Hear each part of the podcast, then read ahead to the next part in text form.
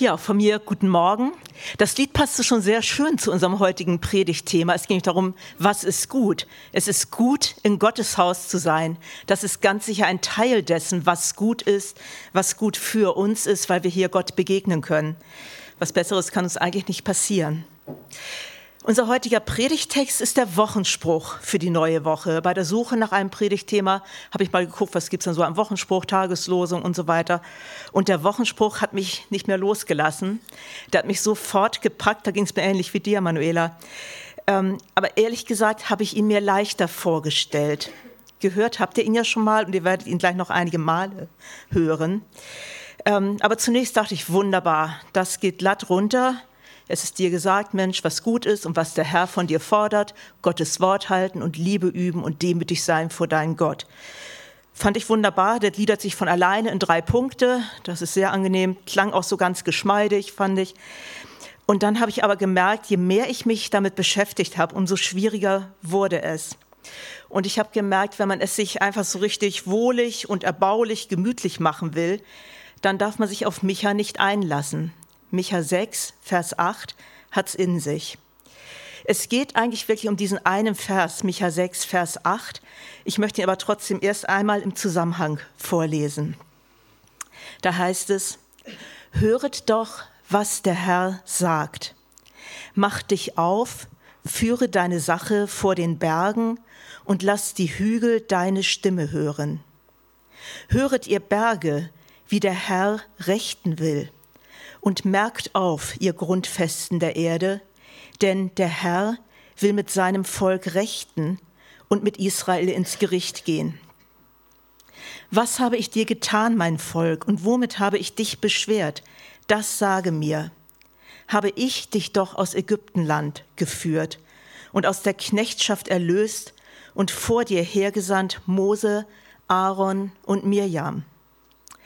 Mein Volk, Denk doch daran, was Balak, der König von Moab, vorhatte und was ihm Bileam, der Sohn Beos, antwortete. Wie du hinüberzogst von Schittim bis nach Gilgal, damit ihr erkennt, wie der Herr euch alles Gute getan hat. Womit soll ich mich dem Herrn nahen, mich beugen vor dem hohen Gott? Soll ich mich ihm mit Brandopfern nahen und mit einjährigen Kälbern? Wird wohl der Herr gefallen haben an viel tausend Widdern, an unzähligen Strömen von Öl? Soll ich meinen Erstgeborenen für meine Übertretung geben, meines Leibes Frucht für meine Sünde?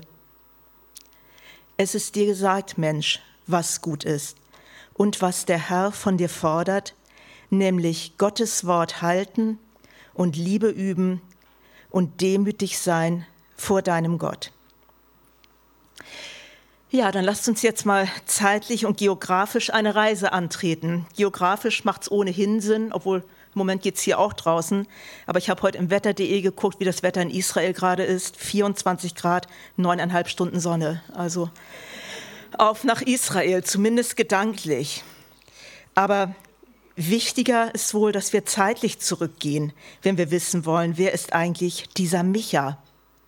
Micha, der Prophet, einer der sogenannten kleinen Propheten. Zu seiner Person ist erstaunlich wenig bekannt. Von vielen anderen Propheten erfahren wir mehr Biografisches, von ihm nicht so sehr viel. Einiges steht allerdings direkt am Anfang des Buches Micha.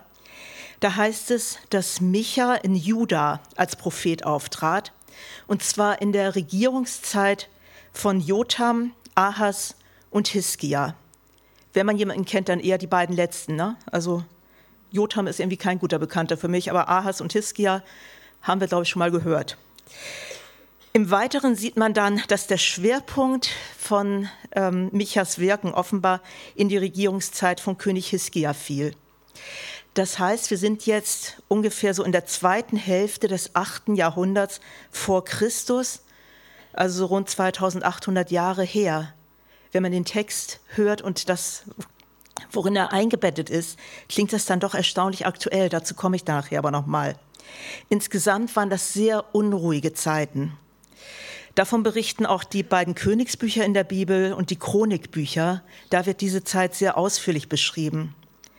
Micha selbst wird in den Königsbüchern und in den Chronikbüchern nicht erwähnt, aber Hiskia umso ausführlicher. Es wird berichtet, dass es eine syrische Invasion gegeben hatte. Es wird berichtet von einer enormen sozialen Ungerechtigkeit im Land. Und es wird berichtet von den religiösen Reformen, die König Hiskia in Gang setzte. Hiskia versuchte in seiner Zeit dann auch das Land zu vergrößern. Er verstärkte Jerusalem. Er baute einen Tunnel, den Hiskia-Tunnel, den man heute noch besichtigen kann äh, in Jerusalem. Ganz beeindruckendes Bauwerk. Davon wird auch so in außerbiblischen Schriften berichtet. Ich verstehe ohnehin nicht, wie man einen Tunnel bauen kann, aber schon den Tunnel haben die von beiden Seiten gebaut, aufeinander zu. Und es gibt eine Tafel, in die das äh, eingeritzt wurde, die liegt in Istanbul im Museum. Da wird beschrieben, dass dann tatsächlich die Leute von beiden Seiten sich Hacke an Hacke und Gesicht zu Gesicht begegneten. Wenn ich sowas planen würde, kämen die nie an. Aber also eine sehr frühe Bauleistung. Es war viel in Gang, es war Aufbruch, aber große soziale Ungerechtigkeit im Land. So von Micha selber lesen wir dann später auch noch mal was im Jeremia-Buch. Jeremia lebte deutlich später als Micha und er zitiert in seinem Buch ausdrücklich den Micha. Er sagt, und Micha, der zur Zeit Hiskias lebte, hat gesagt. Das heißt, die Micha-Worte waren offenbar zur Zeit Jeremias auch im Umlauf. Das hatte eine richtig große Wirkungsgeschichte. Es waren bedeutsame Worte, die gesagt wurden. Jetzt hatten die Propheten ja alle ganz unterschiedliche Aufträge, aber gemeinsam war ihnen immer, dass sie das weitergeben sollten, was Gott den Menschen sagen wollte. Und das ging dann in die ganz konkrete Zeit und Situation hinein. Typisch für Micha war die Kombination vom Reden über Gott und von der Diskussion über den Menschen. Das ist eigentlich auch naheliegend, denn es geht Gott ja immer darum, dass er mit dem Menschen im Kontakt sein will. Gott will vom Menschen gehört sein. Und Michas spezieller Auftrag war so ähnlich wie der Auftrag von Amos. Beide prangern die gesellschaftlichen Zustände im Land an. Die Landbevölkerung hungert und immer wieder kommt es auch zu Enteignungen, und zwar nicht nur von Grundstücken, sondern auch von Menschen. Es kam durchaus vor, dass Kinder und Frauen versklavt wurden. Die Verwaltung ist bestechlich, Betrug ist gang und gäbe, und die Menschen übernehmen keine Verantwortung mehr füreinander. Das soziale Leben hat im Grunde genommen diesen Namen gar nicht mehr verdient. Und Micha hat das zur Sprache gebracht. Und dafür findet er sehr drastische Worte. Das lesen wir drei Kapitel vor unserem heutigen Text in Micha 3. Da sagt er, sie fressen das Fleisch meines Volkes. Sie ziehen ihnen die Haut ab und zerbrechen ihnen die Knochen. Sie zerstückeln sie wie Fleisch für den Kochtopf, wie den Braten, hinein in den Bratofen. Das heißt, Micha war offensichtlich ein etwas unangenehmer und zumindest unbequemer Zeitgenosse, zugleich auch ein mutiger Zeitgenosse, so etwas zu sagen in einer Zeit, in der das Wort Meinungsfreiheit noch nicht gang und gäbe war, hat schon Mut gekostet. Aber offenbar wusste er, was er von Gott weiter zu sagen hat. Soweit zur Einordnung erstmal. Und jetzt schauen wir uns den Text mal genauer an. Wie gesagt, es geht mir eigentlich um Micha 6, 8 aber der Vers steht ja nicht isoliert da und deshalb stellen wir uns die Szene mal etwas konkreter vor. Und Szene passt irgendwie, finde ich. Das wird so schön beschrieben, dass man sich eigentlich richtig vorstellen kann, was da abläuft. Wir können uns da ganz gut in die landschaftliche Szenerie hineindenken. In dem Text werden die Berge ja ganz explizit angesprochen. Und dann stellt Micha seine Botschaft in so einem Dialog oder genauer gesagt ein Trialog, so ein Gespräch zwischen drei Gesprächspartnern dar. Und zuerst hören wir Micha, den Propheten selbst. Er sagt, Höret doch, was der Herr sagt, mach dich auf, führe deine Sache vor den Bergen und lass die Hügel deine Stimme hören. Höret ihr Berge, wie der Herr rechten will, und merkt auf, ihr Grundfesten der Erde. Denn der Herr will mit seinem Volk rechten und mit Israel ins Gericht gehen. Das ist eigentlich eine unerhörte Situation, eine Gerichtssituation. Zwischen Gott und seinem Volk herrscht richtig Streit. Eigentlich geht es mir so, dass ich den Menschen sagen möchte, geht's noch? Wisst ihr, mit wem ihr da streitet? Jetzt gibt es vermutlich richtig Ärger für die Menschen, oder? Verdient hätten sie es ja wohl, wenn sie es riskieren, mit Gott ins Gericht zu gehen. Aber dann tritt der Prophet ein Stück zur Seite und Gott selbst übernimmt das Wort. Und in dem, was er sagt, übernimmt er, übernimmt Gott die Rolle des Angeklagten. Gott sitzt auf der Anklagebank. Oder eigentlich müssten wir sagen, Gott setzt sich auf die Anklagebank.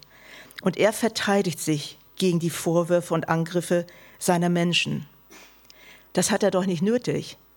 Nein, das hat er nicht nötig.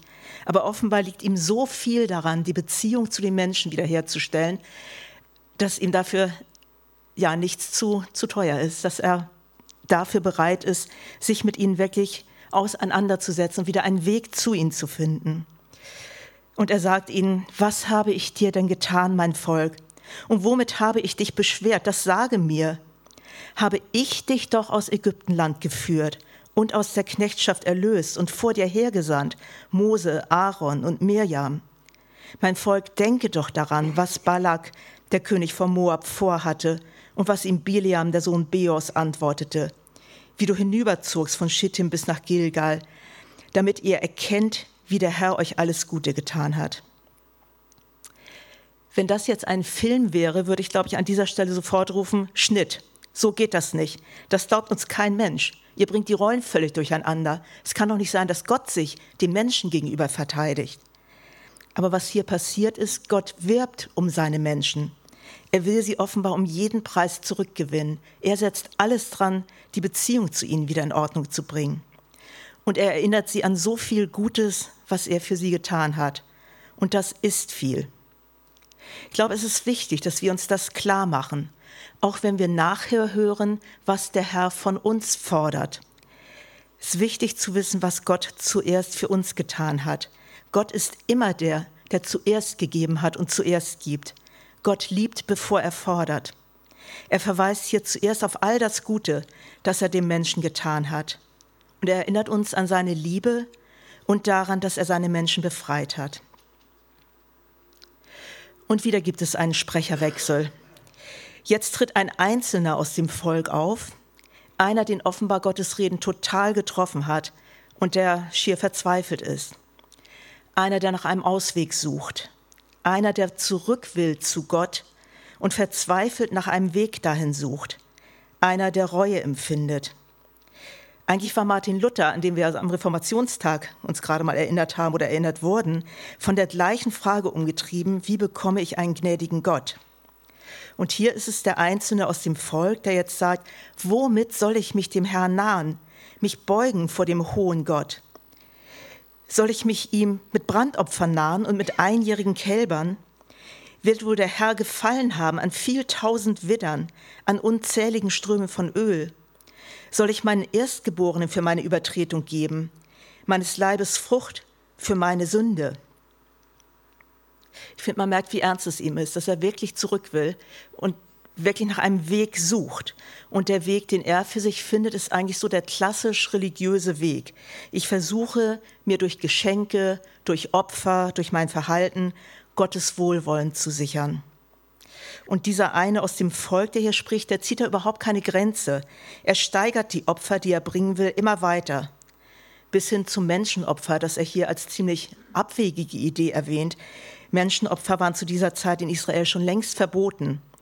Aber offenbar quält ihn diese Frage wirklich, was soll ich denn tun, Gott? Wie komme ich zurück zu dir? Was ist dran? Was ist gut? Das erinnert mich an eine Begebenheit aus dem Matthäusevangelium. Da kommt ein Mann zu Jesus und fragt ihn, Meister, was soll ich Gutes tun, damit ich das ewige Leben habe? Offenbar eine ganz ernst gemeinte Frage. Und Jesus antwortet zumindest zu Beginn erstaunlich schroff und sagt, was fragst du mich nach dem, was gut ist? Gut ist nur einer, Gott. Und damit macht Jesus klar, wenn wir darüber reden, was gut ist, dann müssen wir über Gott reden. Dann müssen wir mit Gott reden und letztlich muss dann Gott zu uns reden und wir müssen hören. Und das passiert nun auch hier. Gott spricht durch seinen Propheten Micha zu den Menschen. Es ist dir gesagt, Mensch, was gut ist und was der Herr von dir fordert, nämlich Gottes Wort halten und Liebe üben und demütig sein vor deinem Gott. So, das schauen wir uns jetzt gleich mal etwas genauer an. Denn wenn wir die Chance haben zu hören, was gut ist, sollten wir uns das nicht entgehen lassen. Gut, dieses Wort gut, das wird im Hebräischen mit dem Wort Tov ausgedrückt. Vielleicht kennt ihr es Mazel Tov, gutes Glück, viel Glück. Und Tov, gut, ist immer das im Hebräischen, was für den Menschen nützlich ist und was das Leben fördert, was lebensförderlich ist was gut ist für den Einzelnen, aber auch für die Gemeinschaft. Tov ist das, was dem Leben dient. Und Micha sagt uns nun, gut für dich, gut für die Menschen, lebensförderlich ist das, was der Herr von dir fordert. Das ist die Orientierung, das tut uns gut, uns daran auszurichten. Das ist das, was gut ist für unser Leben und für Leben generell. Die Übersetzung, was der Herr von dir fordert, trifft jetzt nicht ganz exakt das Wort, das hier im Hebräischen steht. Genauer wäre, es ist dir gesagt, Mensch, was gut ist und was der Herr bei dir sucht. Das macht es nicht weniger anspruchsvoll, finde ich, aber suchen drückt noch mal mehr aus. Gott sucht. Wir kennen es immer so, dass wir Gott suchen oder dass wir aufgefordert sind, Gott zu suchen. Aber ich finde das schon berührend zu hören, dass Gott etwas bei uns sucht. Er hält Ausschau nach dem Menschen und er sucht bei uns das, was er letztlich uns selbst gegeben hat. Er wird bei uns nichts finden können, was er uns nicht gegeben hat. Gott sucht etwas bei uns. Und das heißt dann doch, er traut uns auch zu, dass er das bei uns findet. Dann kann das doch aber keine Überforderung sein. Dann müssen wir auch das, was jetzt kommt, nicht abwehren, weil wir es eh nicht schaffen. Dann lohnt es sich hinzuhören, wie Micha das jetzt aufdröselt und durchbuchstabiert. Und das Erste ist, Gottes Wort halten. So hat Luther das übersetzt. Im hebräischen Text steht es etwas anders. Da steht Gerechtigkeit tun oder für das Recht eintreten. Im, im Hebräischen steht hier das Wort Mishpat. Und Mishpat heißt Gerechtigkeit. Es beschreibt zum Beispiel die Rechtsprechung vor Gericht und es beschreibt auch, dass Menschen Verantwortung übernehmen füreinander. Ich fand es ganz interessant, ähm, dass Luther, der ja geschrieben hat, Gottes Wort halten, an einer anderen Stelle übrigens genau diese Übersetzung mit der Gerechtigkeit selber verwendet. Ich zitiere mal kurz aus einem Luthertext. Da sagt er über unseren heutigen Text, hier siehst du, was Gott von Menschen als Genugtuung fordert. Ja, im Vorhergehenden spottet er derer, die durch Werke genug tun wollen und sagt, sagen, womit soll ich den Herrn versöhnen? Das heißt nun, nein, Gott verlangt nichts dergleichen für die Sünde, sondern Recht tun, Barmherzigkeit und Ehrfurcht, wie gesagt ist. Das heißt ein neues Leben. Gut, also Gerechtigkeit tun. Ich glaube, ich habe lange überlegt, wenn Luther doch an anderer Stelle selber übersetzt, Gerechtigkeit tun, warum steht hier Gottes Wort halten? Letztlich kann man nur mutmaßen, es kann alles Mögliche sein. Äh, schlichten Flüchtigkeitsfehler? Glaube ich bei Luther eher nicht. Er war, glaube ich, sehr gewissenhaft. Vielleicht hatte er Sorge, dass Gerechtigkeit tun zu sehr nach Werkgerechtigkeit klingt. Und ganz dumm ist die Idee mit Gottes Wort halten ja auch nicht. Denn wenn wir wissen wollen, was Gerechtigkeit ist, gibt es keine bessere Quelle als die Bibel. Also da sind wir schon nahe dran. Aber das Zweite, was gut ist und was der Herr bei uns sucht, ist Liebe üben. Liebe üben, nicht Liebe fühlen oder zumindest nicht nur, sondern Liebe ausüben, unser Handeln von Liebe bestimmen lassen. Man kann es auch übersetzen als die Güte lieben, Freundlichkeit lieben, also wirklich sich danach ausstrecken, das zu leben. Und das Wort, das hier steht, ist Chesed. Das hat ganz viele Bedeutungen. Ich glaube, das Hebräische ist da manchmal viel reicher als das Deutsche. Es meint Freundlichkeit, Güte, Liebe, Barmherzigkeit, Zuneigung, Verbundenheit, Treue.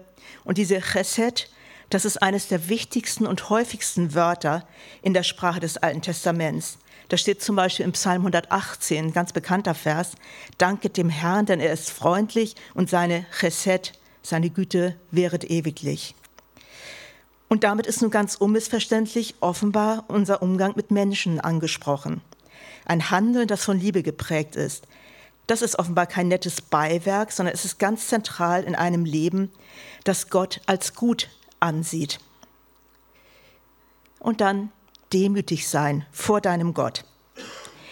Demütig sein, das hebräische Wort meint noch mehr. Demütig sein klingt im Deutschen immer so ein bisschen nach einer Einstellung oder nach einer Haltung oder einem Empfinden. Es ist mehr als das.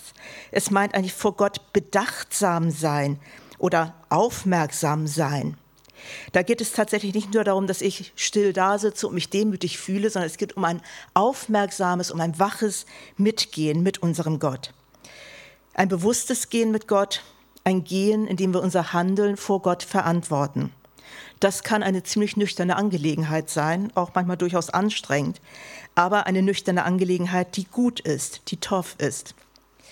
Demut ist sicher ein Teil davon, aber nicht so im Sinne eines niedergedrückten Gefühls, so Asche auf mein Haupt oder so, sondern als Achtung vor Gott, mit dem ich auf dem Weg bin. Ja, was ist denn nun gut? Drei Aspekte. Das soll alles sein? Ja, es fängt so nüchtern an. Es ist dir doch gesagt, Mensch, was gut ist. Du weißt es doch. Es ist dir doch mitgeteilt worden. Du weißt doch, was gut ist und was der Herr bei dir sucht. Mehr sucht er gar nicht, aber weniger auch nicht. So einfach fasst Micha das zusammen, was gut ist. So zu leben, das ist gut. Und jetzt? Muss ich mir nun also doch mit meinem tollen Verhalten, mit meiner Gerechtigkeit, mit meiner Menschenfreundlichkeit den Himmel verdienen muss ich mir doch Gottes Liebe erkaufen? Ganz bestimmt nicht. Darum geht es hier nicht. Es geht darum, wie Leben gelingt. Es geht darum, was gutes Leben ist. Und das heißt, es geht auch darum, dass wir uns von Gott immer wieder daran erinnern lassen, was er für uns getan hat. Es geht darum, dass Gott an uns arbeiten darf, dass wir uns von ihm prägen lassen. Und das tut gut. Das ist gut für unser Leben, dass wir uns herausfordern lassen zu einem Leben, das nicht auf Kosten anderer geht. Dass wir immer mehr lernen, Menschen mit Liebe zu begegnen, weil wir von Gott geliebt sind. Dass wir immer aufmerksamer und ehrfürchtiger unseren Weg mit Gott gehen. Ich glaube, das sind keine Gedanken, die wir jetzt einfach abtun könnten, indem wir sagen, na ja, ein alter Text, knapp 3000 Jahre alt, schon so alt, dann noch altes Testament. Nein, die Frage und auch die Antwort zieht sich durch. Als Jesus nach dem Weg zum ewigen Leben gefragt wurde, hat er ganz ähnlich geantwortet. Du sollst den Herrn, deinen Gott, lieb haben von ganzem Herzen, von ganzer Seele und mit all deiner Kraft. Das ist das höchste und größte Gebot. Das andere aber ist ihm gleich. Du sollst deinen Nächsten lieben wie dich selbst. In diesen beiden Geboten hängt das ganze Gesetz und die Propheten. Ja, und dieser gute Gott, der uns zeigt, wie Leben gelingen kann, was gelingendes Leben ausmacht, für jeden Einzelnen und auch für Menschen insgesamt, lädt uns auch ein, diese Gemeinschaft zu erleben im Abendmahl. Das werden wir gleich feiern. Amen.